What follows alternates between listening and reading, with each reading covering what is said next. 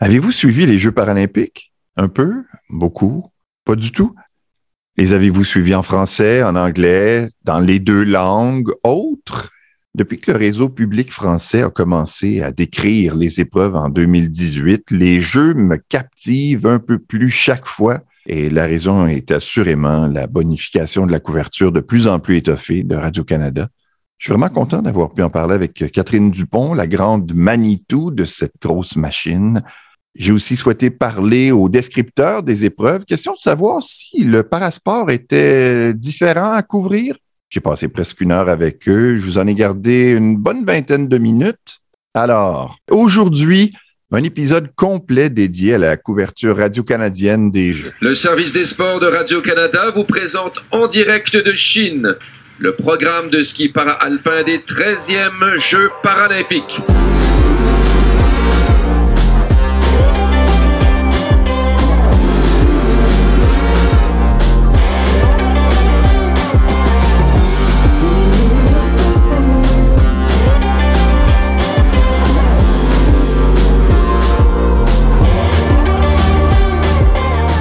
Ont accepté l'invitation de ce balado en ordre alphabétique. Justine Boutet, Philippe Crépeau, Catherine Dupont, Audrey Lemieux, Julie Taillon. Retour sur la couverture des 13e Jeux paralympiques d'hiver. Bienvenue au dixième épisode du balado à domicile.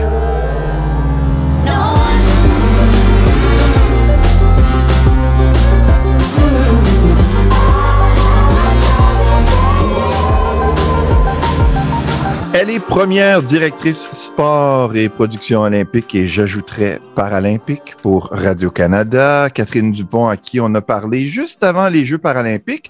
On avait aussi causé avec euh, Luc Lebel avant la diffusion des JO sur Radio-Canada. On parle de Tokyo 2020 présenté en 2021 et j'avais vraiment envie de savoir maintenant que tout ça est terminé. Comment ça s'est passé ce, ce deux ans-là? Catherine, si on retourne au 28 janvier, soit au début de la guillemets, trêve olympique et paralympique. On n'a jamais entendu parler de cette trêve-là aussi euh, souvent que cette année. Comment résumerais-tu les objectifs d'abord que vous vous, étiez fixés et la résultante? En fait, je vais te dire, pour nous, là, notre préparation, tout ce qu'on avait fait, euh, les notes qu'on s'était prises après Tokyo, euh, on savait qu'on on s'embarquait dans, dans des jeux encore en Asie avec le décalage, encore avec la COVID. Et puis, on s'était fait un plan de match euh, en corrigeant certaines choses. Euh, évidemment, en six mois, on n'a pas essayé de réinventer la roue. Et là, Omicron a frappé. Et pour nous, vraiment, là, ça nous a frappé, je dirais, en plein temps des fêtes, fin décembre, où est-ce que là, on s'est dit, OK, on met notre plan de match sur la tablette et on recommence une nouvelle planification en prenant en compte Omicron. Et là, euh, tout a été chamboulé. Qui on pouvait envoyer sur place, comment ça allait se passer sur mhm. place. On voulait produire évidemment dans un euh, de façon sécuritaire pour nos propres employés, bien sûr. Alors, on s'est mis à travailler très, très fort à réajuster le tir et réajuster notre couverture avec la sécurité de tous et chacun en tête. Et ça, ça, ça a un peu teinté euh, la production. Donc, ça, ça a probablement un petit peu ralenti nos ardeurs par rapport à notre grande planification puis nos grands objectifs de départ. Mm-hmm. Et je te dirais que présentement, le plus grand accomplissement, euh, c'est probablement d'être passé à travers. C'est ça, ouais. Euh, et que tout le monde est resté sain et sauf. C'est Mike Tyson qui disait on a un plan de match jusqu'à ce qu'on soit le premier coup de poing sur la gueule. Après ça, le plan prend le bord. C'est C'est un peu ce qui est arrivé avec, euh, avec Omicron. Là. Bon, revenons, quoi, 2019, alors qu'on se prépare pour Tokyo, lorsque le 11 mars arrive, est-ce que là, déjà, il y a des craintes ou on n'en est pas là? C'est sûr que quand mars 2020 est arrivé, on s'est dit, euh, on connaissait pas ça des pandémies, donc on n'avait peut-être pas euh, cette idée très claire que ça mhm. allait durer dans le mhm. temps aussi longtemps. Alors pour nous, c'était bon les, les, premières semaines. Bien sûr, les écoles étaient fermées pour deux semaines.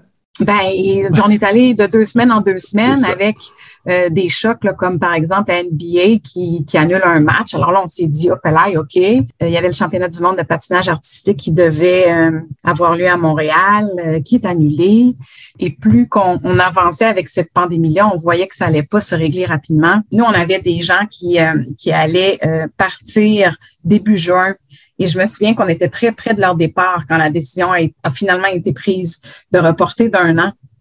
Et là, là, on s'est, on, s'est assis juste quelques, quelques heures avec les équipes et puis on s'est dit, OK, qu'est-ce qu'on fait avec tout le contenu qu'on a produit? Ben, c'est ça. Euh, alors là, il fallait évidemment le, le, le, revoir, le revisiter totalement en, se disant, ben, les histoires vont changer.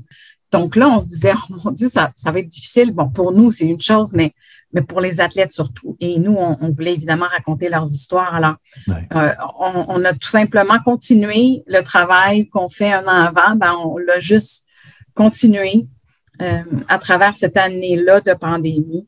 Et c'était très émouvant de retrouver ces athlètes-là à Tokyo. Les journalistes les, les, retrouvaient souvent très, très, très émus parce que eux ont vécu encore plus que, que les athlètes de, de ces jeux-ci, des Jeux d'hiver. Les athlètes des Jeux d'été ont vécu le report. Euh, c'est vrai, c'est vrai. Les athlètes des deux, des deux jeux d'hiver et d'été ont vécu les entraînements en pandémie, ça c'est sûr. Et le mais nombre pas le report. Mais pas le report. et, et, le report, euh, je pense que ça a quand même beaucoup, beaucoup affecté. Tu sais, un athlète fixé au quart de tour par rapport à son entraînement. Je, leur lève mon chapeau parce que je trouve qu'ils ont été euh, évidemment très résilients. On, les connaît, nos athlètes. Euh, c'est ce que moi j'ai remarqué euh, encore plus à Tokyo là, que, que c'est juste. Mais il y en a d'autres qui ont dû se gratter la tête. C'est le département de la comptabilité parce que Tokyo 2020, j'imagine qu'à un moment donné, les surnuméraires on leur dit merci, on fait un petit souper avec des sandwichs euh, début septembre 2020, puis là, c'est correct. Là, fallait les garder une année de plus, fallait refaire des topos. Oui, oui, c'est sûr que là, le, entre le budget initial et le budget final, il, y a, euh, il y a assurément un, manque à gagner, là, je dirais, je dirais. Mais on a toujours eu le soutien de, de la direction de, de Radio-Canada pour faire les choses de la bonne façon. Euh, c'est sûr qu'on a dû faire des choix, on a dû faire des ajustements, bien sûr. Là. Euh, on, est, on, est responsable, bien sûr, dans nos dépenses et tout ça, mais on nous a quand même permis de faire les choses de la bonne façon et ça, ça a été très apprécié. Les codes d'écoute, bon, on se cachera pas, c'était un peu plate, pas de partisans dans les gradins. Ça, ça a enlevé une grosse portion du plaisir. En plus, c'était en pleine nuit. Tu n'as pas le contrôle là-dessus, mais, mais à quel point tu regardes l'audimat ou tu es tu es capable de te détacher de ça en disant j'ai pas le contrôle là-dessus? Euh, j'ai pas le contrôle là-dessus et je suis capable de me détacher de ça. Je pense qu'il y avait plusieurs enjeux en parallèle. Euh, je pense que les gens étaient simplement tannés ailleurs. Il y a beaucoup de choses qui se sont passées euh, durant les Jeux cet hiver, ici au Québec, au Canada. Donc, il y a, je pense qu'il y a tout ça que qu'il faut prendre en compte. Et tu as tout à fait raison quand tu dis que c'était mm. plate, pas de spectateurs. Et moi, je vais rajouter juste le fait qu'on avait tellement, mais tellement peu d'accès entre leurs compétitions, de pouvoir parler à, à, l'entourage. Évidemment, là, on aurait aimé ça pouvoir aussi sortir puis faire euh, un petit peu plus de, de culturel, euh, si on veut, là, des à mm-hmm. côté des mm-hmm. jeux. Et, et ça, c'est sûr que ça, ça finit par enlever beaucoup, beaucoup de couleurs à, notre couverture. Faut pas se le cacher, là. Ouais, puis moi, je me souviens, 76, 80, 84. disons, Radio-Canada avait les jeux d'été, TVA avait les jeux d'hiver. Donc, on, se partageait la tâche. Et en plus, contrairement à dans le passé, vous ajoutez la couverture paralympique. Donc, on, ne parle pas du même animal. C'est complètement une autre réalité. à quel point l'ajout des Jeux paralympiques augmente ou comment ça modifie la préparation? Ça s'inscrit très bien dans la préparation euh, les équipes parce que les équipes sont en place. Alors ça, ça va. Je dirais que euh, ça serait encore mieux si c'était encore plus collé, je dirais, entre les Jeux olympiques et les Jeux paralympiques, euh, pour qu'on puisse garder le momentum d'écoute aussi. Sinon, ça se passe en préparation, ça va très bien. S'il y a une difficulté à, à identifier, c'est que en fait, c'est comme un marathon qui, qui, qui dure 10 kilomètres de plus. Là. Mm-hmm. Euh, mais c'est une plus petite équipe. Qui demeure en place pour, euh, pour produire les Jeux paralympiques. Mais c'est une équipe tellement tissée serrée. C'est tellement euh, le fun de, de couvrir et de travailler sur cette couverture des Jeux paralympiques. C'est vraiment le fun, l'ambiance. J'ai vécu un... Oh, cette nuit, parce qu'au moment où Catherine et moi, on se parle, euh, la cérémonie de clôture, euh, ben, ça fait peut-être trois, trois heures environ, trois, quatre heures que c'est terminé. Et, et cette nuit-là, après la dernière compétition qui était du paraski alpin, là, c'était comme, là, j'écoute quoi? Je regarde quoi? C'est la première fois depuis longtemps. En fait, depuis que j'ai perdu la vue complètement, j'avais jamais eu ce petit chagrin-là parce que les jeux me touchaient moins, parce que c'est sûr qu'il y a, une plus-value dans, dans, le, visionnement de ce spectacle-là. Je trouve qu'il s'est passé quelque chose, en tout cas pour moi, cet hiver. Et je pense que ça s'explique par une plus grande couverture. Euh, certains diront oui, il y avait moins de sport, c'était plus facile. Peu importe la raison. Là, on avait des compétitions de paraski alpin du début à la fin de la soirée. C'était pas juste quand il y avait des Canadiens, puis s'il n'y a pas de Canadiens dans cette catégorie-là, on, on, ne l'offre pas. L'été passé, c'était vraiment difficile. À un moment donné, tu quittes parce qu'il n'y a plus personne qui parle pendant une demi-heure. Puis là, tu ne reviens pas quand finalement le Canadien arrive puis que la madame elle recommence à parler pour nous expliquer comment le Canadien se débrouille. Donc là, là, on a développé un lien. J'aimerais tellement parce que Radio-Canada, pour ceux qui l'ignorent, offre des compétitions sur le web, que ce soit de temps en temps du canot, du ski, du patinage de vitesse. On est capable de suivre ces sports-là entre les périodes olympiques pour le sport régulier, mais c'est pas encore le cas pour les Jeux paralympiques, ce qui fait que chaque fois, ben, on découvre un sport, on est obligé d'expliquer les classifications, on connaît pas les athlètes, on n'a pas d'affinité avec eux, et c'est à recommencer. Je sais, je suis peut-être exigeant, là. J'ai vraiment aimé ça, Catherine. Puis, ben, j'en redemande. Ben, je suis contente que, que ça te, ça t'a plu. Euh, on fait de mieux en mieux, assurément. Je me souviens, euh, on fait toujours le point ensemble euh, euh, après les jeux. Et, et c'est important pour moi aussi de, de prendre de ton pouls, ce pouls-là, de, de euh, et, et, de recevoir les commentaires et, et, ça nous fait grandir. Et, c'est ce qu'on souhaite, là, de, de, s'améliorer, de faire de mieux en mieux. Euh, et puis juste le pas, tu, tu parles de ta déception pour Tokyo, mais je, je te ramène à Rio les compétitions sur le web n'étaient pas commentées. Ouais, c'est clair. Euh, alors, on a fait un grand pas. Euh, il y a beaucoup, beaucoup de compétitions aux Jeux d'été. On avait de la description pour tous les sports. Pas de voile, on avait juste du vent. Ah, pas la, voile. mais je pense que la voile, je ne la fais pas pour les Jeux olympiques non plus. C'est vrai. Mais bon, c'est vrai. Euh, on s'améliore, on s'améliore. Oui. Tu sais, Luc, que le, le, gros de mon travail se fait bien avant les Jeux. Quand j'arrive aux Jeux, en fait, je suis plus spectatrice et je suis plus à l'écoute justement des commentaires, des commentaires de mes équipes euh, en production sur le terrain, des téléspectateurs, euh, des gens comme toi qui me disent ça c'est bon, ça c'est moins bon, ça ça fonctionne, ici on a de la difficulté. Et pour revenir à, à, à tes événements entre les jeux, on en a fait des événements euh, de sport euh, para entre les jeux, mais pas beaucoup, c'est sûr. Euh, mais on en a fait en décembre, on en a fait euh, en sport d'été. Ça fait peut-être plus que deux ans, là, par contre, parce que la, la, la pandémie a beaucoup affecté cette, euh, ce calendrier-là. Mais et, si moi, et, je le sais là, pas, là, ça veut ben dire qu'il y a beaucoup ça, de monde qui ne le savent pas. Ben, donc, il faut ébruiter ça. ça. Oui, voilà. Alors, ça, on sait. Il y a plusieurs choses qu'on sait par rapport à nos web-diffusions. On sait que les gens ne sont pas assez au courant de ce qu'on fait semaine après semaine. Alors, de, de un, euh, ça, on va travailler là-dessus. De deux, on va aussi travailler pour que nos outils euh, numériques soient un petit peu plus au point. Et oui, je vais euh, travailler sur un calendrier qui inclut du sport para dans ces diffusions-là. Donc, je vais te tenir au courant aussi. Je suis, je suis déjà fébrile. Et bravo pour l'application en passant parce que beaucoup plus conviviale que celle de la CBC, la vôtre est facilement utilisable et une fois qu'on a compris qu'on doit double-cliquer sur euh, événements en reprise, il y a tellement de choses qu'on peut euh, visionner là, à rebours. Vraiment, Catherine, là, il y a du gros progrès et euh, il y a quelque chose de, de, très positif et de très stimulant dans, dans tout ça. Merci beaucoup, Luc. À bientôt. Il faut pas que ça courbe. Il faut pas que ça courbe. Il faut pas que ça courbe. Attention. Il faut pas que ça courbe. Non, directement sur le nez, c'est trois Oh, points pour le Canada et la victoire est en poche. Et mission accomplie, Carl pour le Canada, Oui. qui remporte ce match et met la main sur un billet pour les demi-finales. Excellente performance de Nathalie Wilkie qui a creusé l'écart sur Kononova. Elle est accueillie par ses coéquipiers. Médaille de bronze pour le Canada. Il reste une pierre à faire. Il faut la toucher, celle-ci. Il faut la faire, là. il faut chasser les papillons qu'on a dans l'estomac. Et le voici, ce dernier lancé de l'équipe canadienne. On doit éliminer la pierre rouge slovaque qui est dans la C'est maison. bon, c'est bon, c'est bon, Ce c'est sera pour la bon, médaille de c'est bon. bronze. C'est fait! Le Canada réussit son pari, se couvre de bronze à Pékin.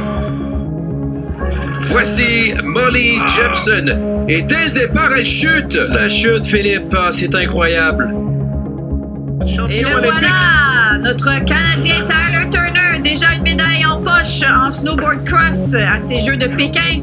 Tyler qui fait de la planche un double amputé sous les genoux. Donc il y a deux prothèses pour les chevilles. Ça paraît même pas. Très solide sur sa planche. L'enchaînement de figures, la première, ça se passe bien. La deuxième, ça se passe bien. Maintenant, il faut laisser aller les skis dans l'axe le plus, le plus vite possible. Oh, c'est un beau parcours pour Alana Ramsey et elle prend la tête par une seconde 67. Et quelle belle manche euh, pour Alana. C'est pas joué du tout, là. Présentement, oh, non! double chute! Double chute, j'avais hâte de voir Donc ce là, que Brenna était va capable de se faire. relever, évidemment, parce qu'il y a une médaille de bronze en jeu, là aussi. Médaille de là. bronze, ouais. Petit Alors, on vitesse. approche du dernier saut. Cécile Hernandez, la Française, qui traverse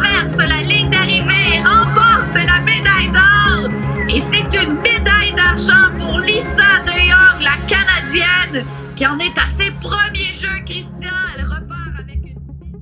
Euh, Le Québécois Alexis Guimond de Gatineau, dossard numéro 21. Voyons voir ce qu'il va faire en Super G. Alors, après 100 km/h à l'entrée du bol, qui est bien négocié, Euh, oui, il est capable de nous skier un bon mur. Ici, euh, une seconde 17, c'est capable de le mettre sur le podium provisoire. Très bien skié ce mur.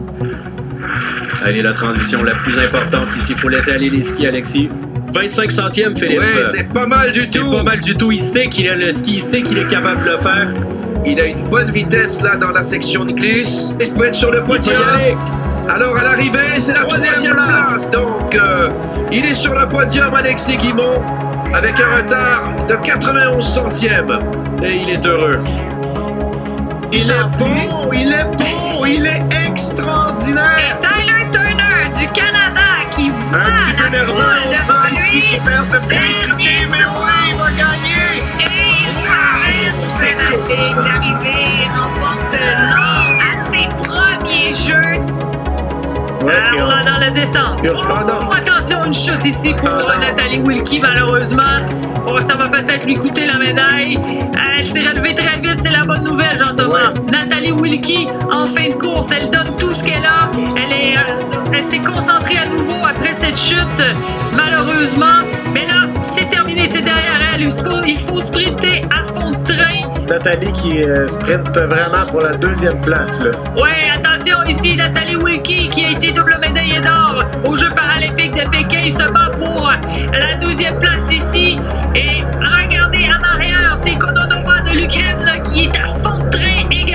Quelle fin de course, ça va être serré jusqu'à la toute fin? Un véritable privilège que ce petit moment que je passe avec Justine Boutet, Philippe Crépeau, Audrey Lemieux, Justine, Julie Taillon, désolé Julie, qui ont répondu oui à mon invitation, à savoir euh, ben, la description d'épreuves paralympiques. Est-ce que c'est si différent que ça?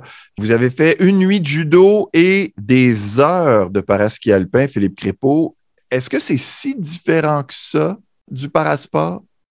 En fait, pour moi, la, grande difficulté, euh, étant donné que je n'étais pas habitué, je devais les faire à Pyeongchang, ça s'est pas fait. Et puis, en effet, j'ai fait juste une nuit de judo à Tokyo pour euh, suivre la catégorie de Priscilla Gagné, qui a remporté une médaille.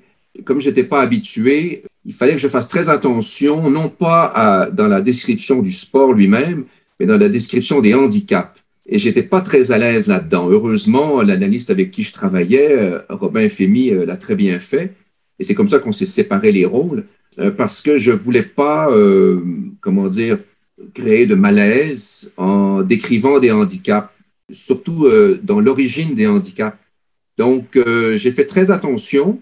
Dans certains cas, ça allait, et dans d'autres, je savais pas où était la limite et je ne voulais pas la franchir. Mhm. Euh, pour ne pas euh, justement euh, faire de faire d'impair. Finalement, au fur et à mesure que la compétition se déroulait et que j'apprenais à propos de ces athlètes, parce qu'on les retrouvait finalement dans toutes les épreuves de jour en jour, ça allait de mieux en mieux. Julie, j'aurais tendance à dire que Christian, lui, a moins hésité à franchir cette barrière-là. Non seulement il pouvait décrire le handicap, il pouvait nous parler de l'accident de voiture. Euh, c'est tout juste s'il ne nous disait pas le modèle de la voiture. Bon, j'exagère, mais et, moi, ça, ça me dérangeait pas du tout. Est-ce que c'est une euh, question que vous vous êtes tous posée à savoir euh, où est la limite? Ben, surtout le vocabulaire à utiliser. Moi, je, juste dire handicap, je me sentais mal.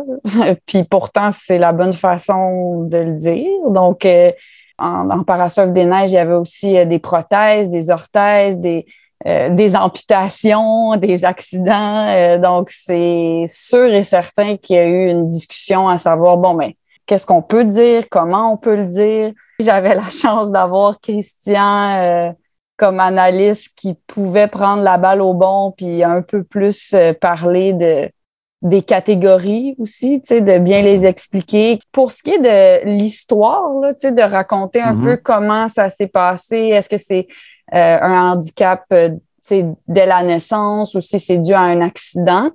ça, les deux, on trouvait ça important dans, d'en parler parce qu'il y en a qui ont des histoires incroyables puis Ouais. qu'ils viennent tout juste de commencer ce sport-là. Puis des fois, ben, ça explique aussi le temps plus lent. Fait que ça nous permettait de mettre en contexte les athlètes puis d'expliquer ben, c'est quoi leur parcours, euh, pourquoi ils ont commencé seulement en 2018, est-ce qu'ils en faisaient avant leur accident? Donc, pour ça, je pense que les gens, euh, les gens ont plus d'ouverture. On a même parlé des classifications comme quoi euh, ça devrait être revu, qu'il y avait certains athlètes qui avaient une paralysie comparée à quelqu'un qui avait une amputation et une genre de jambe bionique euh, fait à partir de moteurs de moto, là, pratiquement.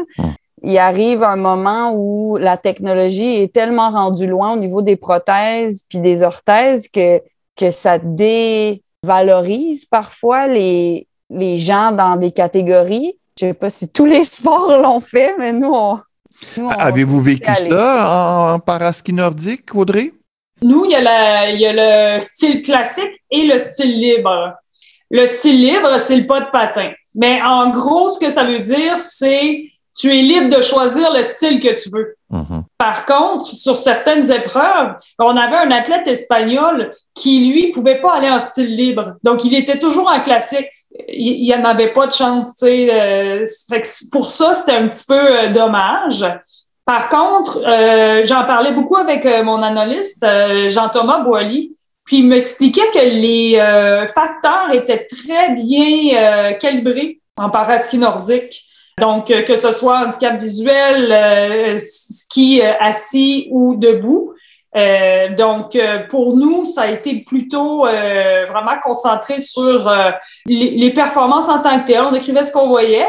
Mais pour en revenir un peu à, à ce que vous avez dit depuis le début, Julie et Philippe, ça dépend aussi des, des athlètes. Moi, j'ai- participé aux Jeux paralympiques en 2016 à, à Rio. J'étais pilote euh, de tandem pour une athlète non-voyante. Et euh, tu sais, il y en a là que ils vont faire des blagues avec leur handicap. Il n'y a pas de problème. Tu sais, il y en a un, il, il, il, manquait un bras, puis il disait euh, Ça m'a coûté un bras hier soir, euh, tu sais, je suis allé pour restaurant. Tu sais, il faisait des jokes. Tandis qu'il y en a que, on veut, tu sais, par exemple, il y en a une que c'était nouvellement, son accident venait d'arriver. Et puis, euh, on nous disait de ne pas lui parler de sa vie avant. Tu sais, fait c'est vraiment de trouver un peu euh, la ligne euh, de chacun, peut-être cas par cas. Et nous, dans la description, ben, c'est sûr que des fois, moi, je, je le disais, euh, tout dépendamment. Et c'est vrai que je ne savais pas, un peu comme Philippe et, Julie ont dit, je ne sais toujours pas aujourd'hui, tu sais, où, où, serait la ligne vraiment. Oui, oui. Euh, juste revenir sur le fameux facteur temps euh, dont tu parlais, Audrey, pour ceux qui sont peut-être pas familiers, euh, dépendamment de la sévérité du handicap, on va travailler avec le chrono et déterminer si les secondes vont être à 70% d'une seconde normale si le handicap est plus sévère ou à 80% ou chose qui n'est pas applicable en curling, Justine. Toi, tu as fait, comparativement aux trois autres, un sport d'équipe. Donc, les handicaps s'entremêlent pour faire un tout. C'est donc moins applicable, cette distinction-là, peut-être? Oui, je dirais que je l'ai plus vécu, moi, en rugby, en fauteuil roulant, euh, lors des Jeux de Tokyo. Euh, avec le système de pointage, là. Exactement, où là, c'était effectivement très complexe et heureusement, j'avais une, une analyse qui était très, très forte en Mélanie Labelle qui, euh, qui est parvenue à nous expliquer plusieurs fois. Puis on, on, mettait, on remettait toujours en contexte avant, avant les matchs pour que les gens puissent comprendre et, et vraiment, euh, vraiment comprendre comment le, le, le, sport fonctionne, pourquoi tel joueur est inséré, quel genre de combinaison on fait. Alors, c'était vraiment applicable là. En, en curling, en fauteuil roulant, non, effectivement, c'était un PMS. C'est un beau sport mixte, par exemple. C'était un aspect intéressant de, de, du curling. Euh, mais non, effectivement, c'était pas, c'était pas, ça s'appliquait pas dans mon cas. Euh, comment détermine-t-on les affectations? Un courriel, c'est un courriel qui détermine. Euh, dans, mon cas, je, je, vous dirais, dans mon cas, c'est simplement parce que moi, je, je, prône toujours la continuité dans toute la mesure du possible. Alors, ça fait plusieurs jeux que, que je demande à décrire euh, le ski alpin, Jeux olympiques. Et donc, comme je décrivais le, le ski alpin euh, aux Jeux olympiques, j'ai demandé ou j'ai dit, ben, écoutez, euh, moi, ça, ça me paraît tout à fait logique que je décrive le ski paralympique. Et ça a été la même chose à Tokyo quand j'ai décrit donc le judo pour, la, pour Priscilla Gagné. J'avais fait le judo et la lutte aux Jeux olympiques. J'imagine la même chose s'est produite au curling, Justine? J'ai oui, euh, je, oui, j'abonde dans le même sens que Philippe. Je pense que c'est vrai. Ça a un impact aussi sur notre préparation, je dirais, parce qu'en restant dans le même sport, il y a certains aspects évidemment qui se ressemblent, même s'il y a des différences, euh, quelques différences entre les deux. Mais euh, oui, ou dans mon cas, ben, si je retourne aux Jeux d'été, j'ai eu une affectation différente, euh, ben, qui se prolongeait avec le volleyball euh, aux Jeux olympiques, le volleyball intérieur. J'ai fait le volleyball assis aux Paralympiques. C'est vrai. vraiment fait faire le, le, le, rugby en fauteuil roulant, qui pour moi était une nouveauté donc, j'ai dû me plonger là-dedans, dans la, la, préparation, puis essayer de tout comprendre. Euh, puis les, les histoires, les, les, athlètes aussi, parce qu'au-delà de la préparation, euh, dans, dans les, les, aspects techniques, tactiques du sport, c'est aussi, on parlait des histoires un peu plus tôt, ben, c'est d'apprendre à connaître les, les athlètes. Moi, j'aime beaucoup avoir des fiches euh, sur, sur chaque athlète, euh, apprendre à les connaître, donc pour le faire partager, pour le partager en fait aux gens à la maison après. Julie, c'était nouveau. Oui, ben, très, très, très, très nouveau. Là. Le goal ball, c'était ma première expérience de, de description euh, à vie et ça s'est fait à deux jours d'avis parce que euh, semble-t-il que quand j'ai dit que j'avais euh, enseigné le goal ball quand j'étais prof d'éduc, ça, ça a allumé quelque chose et là, soudainement, on avait comme une opportunité de présenter un nouveau sport. Donc, c'est sûr et certain que c'était c'était pas commun. Là. Habituellement, il y a beaucoup de préparation, puis on connaît justement l'affectation euh, quand même des mois à l'avance. Pour le parasol des neiges, c'était le cas. j'ai reçu le courriel euh, vraiment plus longtemps avant. Euh, c'était dur à battre là, deux jours. Oui, ouais. ouais, deux Mais... jours, deux analystes. Parce que ouais. justement, c'était tellement récent qu'ils n'ont pas pu trouver un analyste qui était, qui était libre pour toute la durée du tournoi. Exact. Euh, c'est sûr que c'était aussi un peu du babysitting là, parce que parce que chaque nouvelle personne qui arrive, ben, on n'a pas euh, nécessairement le temps de. Pour commencer. Ben c'est ça, de ouais. faire un plan de match, euh, des semaines à l'avance. Fait que, mais c'était super super le fun comme première expérience. Puis quand on parle de description, je trouve que le goal ball c'était vraiment pas une tâche facile en termes de s'adresser autant aux gens malvoyants qu'aux gens qui voit très bien parce Mhm. que là, la personne qui voit très bien, de lui dire ben, le ballon s'en va en diagonale de droite à gauche, euh, elle se demande pourquoi tu me le dis, je le Mhm. vois. Ouais, ouais. Euh, Des bons moments, Justine, un moment qui te, qui te revient en tête? Oh, il y en a plusieurs. Euh, Peut-être la victoire en, en, fait, on euh, le- lorsque le Canada a obtenu son, son laissez-passer pour la, la demi-finale. euh, La dernière pierre, le trois points. Aussi soulagé que, que l'équipe elle-même parce qu'on espérait tellement qu'ils se rendent en ronde de médaille. Ouais. Le curling, le, le- le- en curling en fauteuil roulant, le Canada n'avait jamais encore raté le podium. Heureusement, ne l'a toujours pas raté, donc se retrouve sur la troisième marche euh, cette fois-ci. Euh, mais je craignais un peu après, après l'expérience euh, olympique. On sait que le, le, le, le reste du monde a rattrapé le Canada en curling, que ce soit en Mhm. curling ou en curling en fauteuil roulant. Je leur souhaitais. Je leur souhaitais tellement parce que je savais à quel point il y avait il y a, il y tellement de préparation derrière ça, à quel point c'est une équipe accomplie. Un, un, un John Thurston qui est joueur de quatrième position, qui lance les deux, les deux pierres les plus difficiles de chaque bout. Euh, la pression, euh, il avait toute la, toute la pression du monde sur lui euh, dans un groupe de vétérans. Donc, je dirais que c'est ce, c'est ce moment-là. Puis chaque, en fait, chaque petit moment que j'ai partagé avec Carl dans, dans, le, dans notre cabine, on, on a toujours eu, on a toujours eu du plaisir. Euh, il nous a vraiment transmis euh, ses connaissances euh, pour la, et, sa passion euh, pour le sport. Et, Mais c'est vrai que ce coup-là était fabuleux. là, on tirait derrière Ouais. deux. C'était la dernière pierre. Thurston fait son coup. On, on marque trois points. On s'en va en demi-finale. Audrey, est-ce qu'il y a un moment où. euh, Oui, je pense qu'il y en a eu beaucoup aussi, comme Justine disait. C'est sûr que de voir un gars comme Brian McKeever qui, qui est à ses derniers jeux, qui réalise euh, l'exploit ultime là, de 16 médailles d'or, et je- je- j'ai, c'est un parcours parfait, là. Parfait qu'il a fait. que ça, ça m'a beaucoup impressionné. Et aussi, ben, il y a, il y a euh, Nathalie Wilkie que j'ai aimé parce qu'à un moment donné, dans la, il y avait une descente avant l'arrivée et euh, les conditions étaient un petit peu difficiles parce qu'il faisait très chaud là-bas. Et puis, elle a chuté, puis elle était dans les positions pour les médailles. Donc là, tu sais, wow, ça pourrait lui coûter une médaille. Puis elle se relève, puis elle finit au sprint. Puis finalement, elle reste deuxième. Ça aussi, j'ai vraiment aimé ça. C'était tellement excitant, là. Puis en tout cas, tous les athlètes euh, canadiens, là, euh, nous ont donné des, des, des, spectacles incroyables. Puis à la fin, le relais, euh, ils se mettent tous ensemble, puis ils gagnent une médaille de bronze. Là, c'était fantastique. Moi, dans, ton champ de compétences, Audrey, c'est le B1 suédois qui a eu une médaille de bronze. Ça me touche toujours quand un B1 arrive à se tailler une place sur le podium. Ils sont tellement désavantagés, mais justement, on parlait du facteur temps un peu plus tôt. Ben, euh, ça, ça a fonctionné. Julie, est-ce qu'il y a un moment où, euh, je sais pas, qui, qui te revient euh, en tête? Ben, c'est sûr qu'on a eu nos premières médailles canadiennes en parasurf des neiges. là. Donc, euh, Tyler Turner et Lisa DeYoung qui ont remporté des médailles. Mais ultimement, moi, ce qui m'a vraiment impressionné, on avait deux athlètes féminines qui ont dû aller en cours pour participer aux Jeux paralympiques parce que leur catégorie a été éliminée, n'était pas au programme des Jeux de Pékin. Donc, eux, les, les deux filles étaient dans SBLL1. Puis ça, c'est plus handicapées que SBLL2.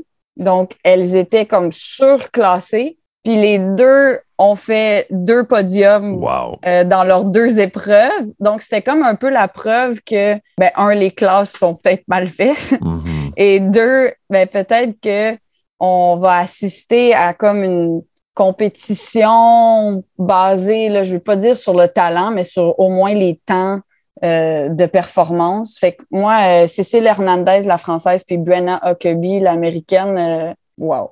Philippe, un moment ou certains moments qui sont plus touchants ou frappants ou qui vont rester en mémoire? Bien sûr. Je dirais que euh, Robin Fémy, l'analyste, et moi-même, on n'a pas eu les mêmes coups de cœur. Je pense que pour Robin, ça a été le Slovaque Marek Kubatsa, B1. hein, vous en parliez de la Mhm. classe B1? Ouais. Ben, un, un aveugle qui termine quatrième du slalom géant euh, devant des B2 et des B3, euh, ça, ça- c'était très, très fort. Et Robin, lui, il n'en revenait pas. Pour ma part, c'est quelque chose qui est très personnel. Je ne sais pas si, si, si ça vaut la peine que je le raconte, mais il y a eu euh, dans la compétition de slalom un homme de 50 ans de Bosnie-Herzégovine euh, Jovica Goretta, et c'est un ancien démineur durant la guerre de Bosnie qui a perdu une jambe dans l'exercice de, son métier. Je vous avoue, j'ai eu beaucoup de mal à décrire euh, cette performance. Il n'est pas resté longtemps puisqu'il a, il a, il est tombé à la fin de sa première manche, donc on l'a vu à peine une minute. Et moi, ça m'a rappelé de gros souvenirs parce que je suis allé en Bosnie juste euh, au moment de- des accords de paix en 96 et j'ai vu euh, cette population euh, fatiguée, euh, déprimée par des années de guerre, vivant, vous savez, dans des souterrains pour éviter les tirs serbes. Ouais. Et de voir un athlète, de voir un, un homme qui, bon, qui n'était pas athlète au départ, mais un homme qui s'est battu, qui a vécu la guerre, qui a été, qui a été marqué physiquement, et de le voir des années plus tard participer aux Jeux paralympiques, moi, ça m'a beaucoup ému. L'au- L'autre, évidemment, l'autre euh, image forte, euh, Luc, c'est le Français Arthur Bochet, ce Mhm. jeune homme de 21 ans, Quelle semaine. qui, à la fin de son slalom géant, euh, il remporte la médaille de bronze. Et vous savez qu'en ski para-alpin, il y a en bas de la pente, à la fin de la compétition, une présentation des médaillés. Et Arthur est rattrapé par son handicap et il est, euh, il est en crise de tremblement euh, de, euh, puisqu'il a un- une déficience du système nerveux là, qui affecte ses jambes. Et il a, quand même, il a quand même voulu participer à la présentation des médaillés. Et ce sont deux coéquipiers qui l'ont transporté en, en fauteuil roulant. Et, et on le voyait souffrir. Et puis sa jambe tremblait. Donc il fallait absolument expliquer ce qui se passait. Mm. Et lui avait le sourire parce qu'il savait que sa crise allait passer. Ben ouais. Alors, ça a été véritablement une image forte de, de, de ces Jeux paralympiques, en tout cas pour moi. Je veux vraiment vous remercier beaucoup, beaucoup. J'ai personnellement vécu des beaux jeux grâce à vous. Et comme je le disais à Catherine plus tôt, j'en redemande et euh, vraiment, là, j'apprécie que vous ayez choisi de passer vos nuits debout. Bye À bientôt. Luc. Merci, Merci. beaucoup de l'invitation.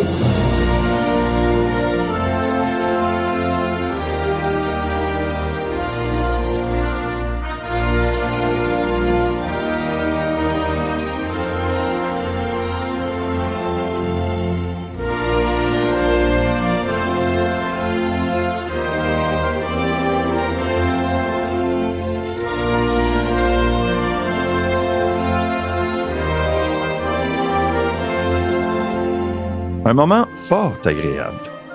En passant, merci de nous aider à faire connaître le balado en le partageant sur vos réseaux sociaux. On a la témérité de penser que c'est un projet unique que le nôtre et qu'il y a un public pour ce contenu. Maintenant, bon, il faut simplement répandre la bonne nouvelle. Mix final, Yannick Roberge. Visuel et mise en ligne, Julie Bernier. Je me suis occupé du reste. Mon nom est Luc Fortin. Salut.